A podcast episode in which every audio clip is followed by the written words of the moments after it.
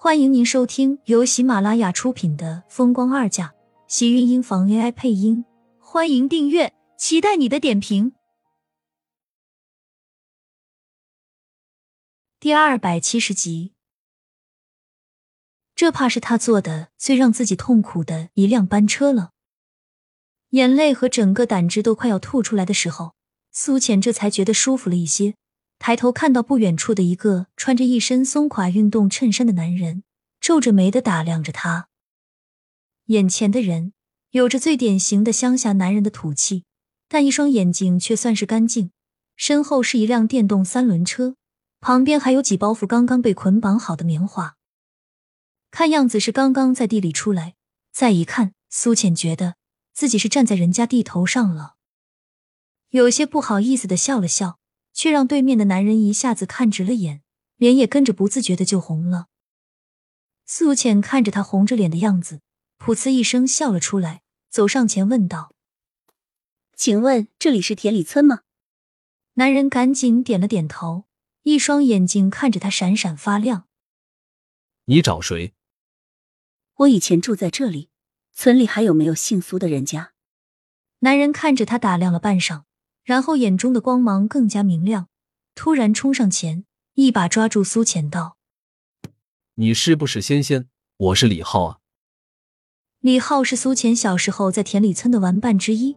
小的时候，他的玩伴也就那么两三个小朋友。苏萍并不喜欢他跟其他小朋友玩，所以他的朋友很少。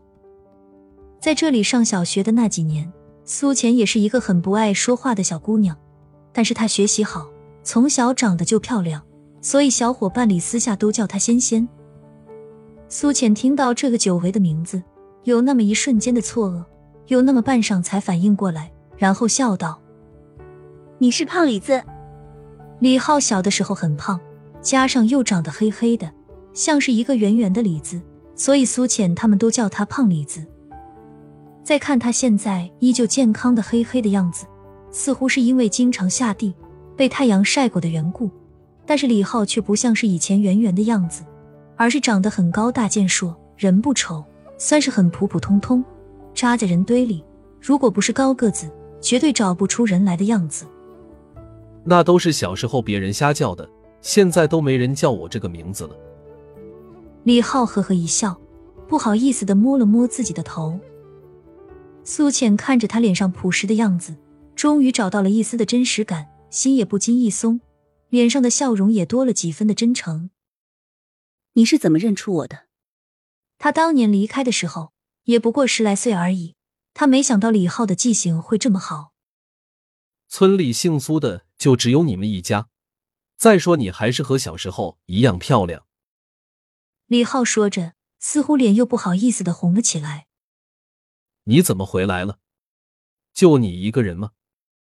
苏浅这才反应过来，脸上带着一丝悲伤。我妈过世了，所以我想回来住几天看看。只是不知道我们以前的老房子怎么样，还能不能住了？说完，他不禁微微皱了眉。那房子三年前下雨就塌了，怕是已经不能住了。如果你愿意的话，要不先去我家吧。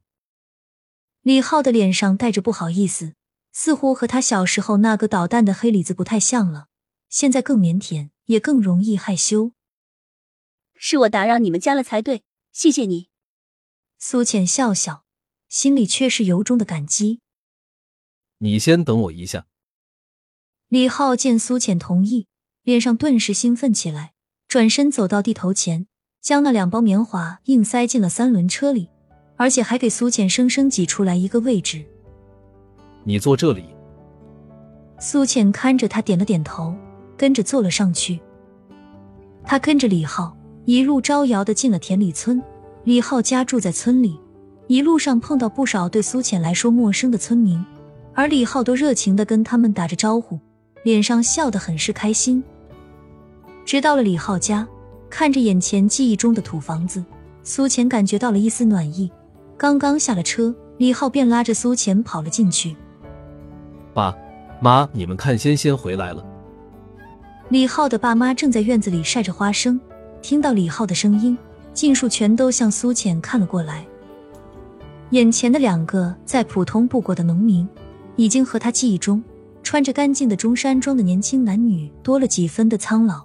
岁月给他们留下了很深刻的印记，更像是再简单不过的中年农民。李树、李婶，我是苏浅。苏浅大方的介绍道。眼前的两个人先是愣了愣，然后跟着都笑了起来，热情的招呼着苏浅进了门。两个人又是给他倒水，又是给他拿吃的，看着眼前黑沉沉却干净的低矮的小屋子，苏浅只觉得心田透着丝丝的温暖。李叔、李婶，我这次回来就是想在我这里多住些日子，麻烦你们认不认识这个东西？苏浅说着，将口袋里早就被他捂得已经发热的银锁拿了出来，递到两个人面前。他想苏萍生前和人来往很少。又加上他原本身体就不好，所以能接触的也就是挨得近的这几个邻居。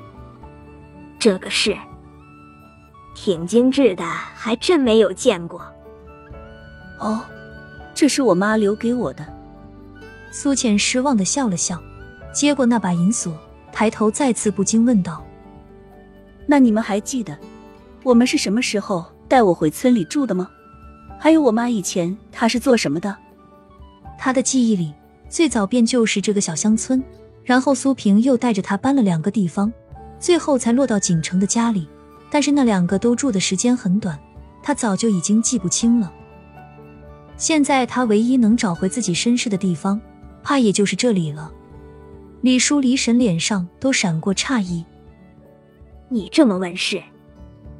你们不要误会，我妈生前交给我这块银锁。”说是她以前的一个朋友给的，所以想着让我还给人家。可是她的病走得太急，除了这块银锁，便什么都没有和我说。我找不到人，所以才想着以前你们或许认识。